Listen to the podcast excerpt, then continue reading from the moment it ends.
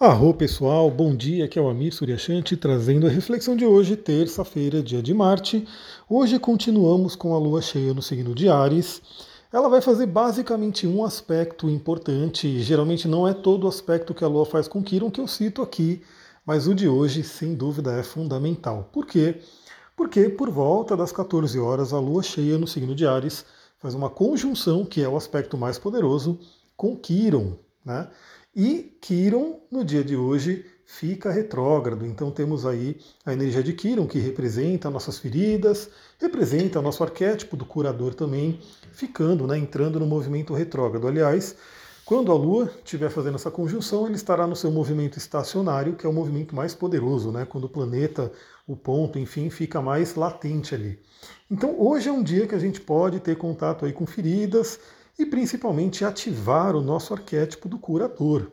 Então esse arquétipo ele existe dentro da gente e hoje é um dia que a gente pode, a, a, além disso é uma lua cheia, a lua cheia tende a iluminar, tende a exacerbar as coisas, tocando Kiron em um momento que ele também está exacerbado. Olha que dia incrível para isso. Além disso, a gente vai ter já lá, quase na virada de hoje para amanhã, né, quase meia-noite, 23 e pouco aí, a gente vai ter o Sol em Câncer, Sol que está finalizando a sua passagem pelo signo de Câncer, fazendo aí uma oposição a Plutão. Então temos aí também né, o Sol fazendo uma oposição, ou seja, aqui é como se fosse um Plutão cheio, né, vamos dizer assim. Porque o que é uma lua cheia? A lua cheia é quando o Sol está em oposição à Lua. Consequentemente, a Lua fica linda, maravilhosa, brilhando, né, toda iluminada. Por quê? Porque o Sol está diretamente em oposição. Então, o Sol em oposição a Plutão, além de trazer questões aí que a gente pode ter projeções, onde a gente pode ter aí é, contato com o nosso inconsciente, contato com traumas, dores, né, com o nosso próprio poder, projetando isso no outro. Né, por isso que os relacionamentos eles são muito importantes, eles são realmente uma chave aí para o nosso crescimento, para a nossa autodescoberta. A gente tem essa possibilidade de identificar através do relacionamento com o outro dores, traumas e também o nosso poder, né, que é a energia de Plutão. Além disso, né, a gente tem aí é, essa questão de, de, o Sol iluminando Plutão, podendo aí iluminar também questões do inconsciente, dores e assim por diante.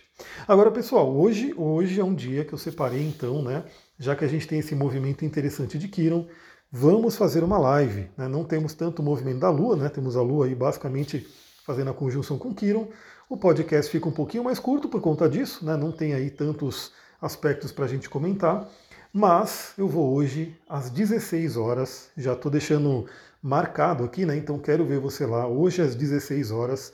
Aliás, eu já avisei sobre esse, essa live ontem no meu Instagram, coloquei ali o, o cronômetro, e hoje a gente vai falar um pouquinho sobre essa retrogradação de Kiron lá na live.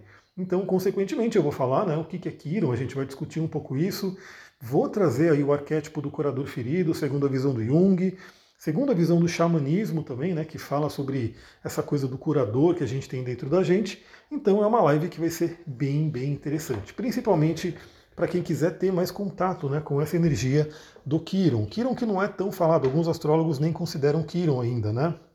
É um ponto um pouco mais novo, né? Então, geralmente são astrólogos que estão mais ligados à linha mais moderna, né, à humanística, mas eu, pela minha experiência, Kiron realmente é uma peça, é uma chave fundamental do nosso mapa. Se você não conhece o seu Kiron, se você de repente já fez uma leitura astrológica com um astrólogo e esse astrólogo não falou do seu Kiron, não falou nada sobre ele, vale a pena você pesquisar, vale a pena você entender Kiron, que é realmente um ponto importante.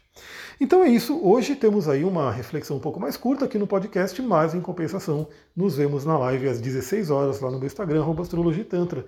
Também, se você conhece pessoas que podem gostar dessa live, já avisa elas, já né, comenta para que elas possam assistir também. E nos vemos daqui a pouco. Né?